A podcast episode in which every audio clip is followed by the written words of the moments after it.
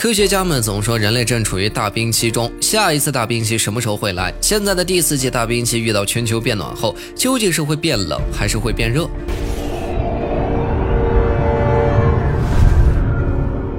这是个好问题，在讨论地球气候变化时，尺度这个概念显得非常重要。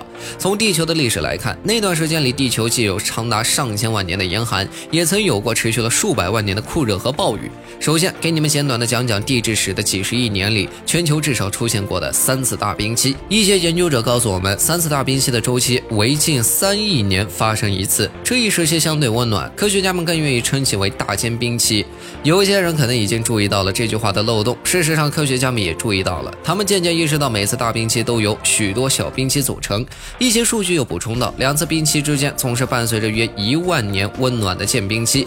第一次大冰期发生在约六亿年前，它被称为震旦纪大冰期；第二次发生在石炭纪至二叠纪；第三次大冰期则是在第三纪就已蠢蠢欲动的第四纪大冰期。让人意外的是，每次冰期的具体时间上也存在不少争议。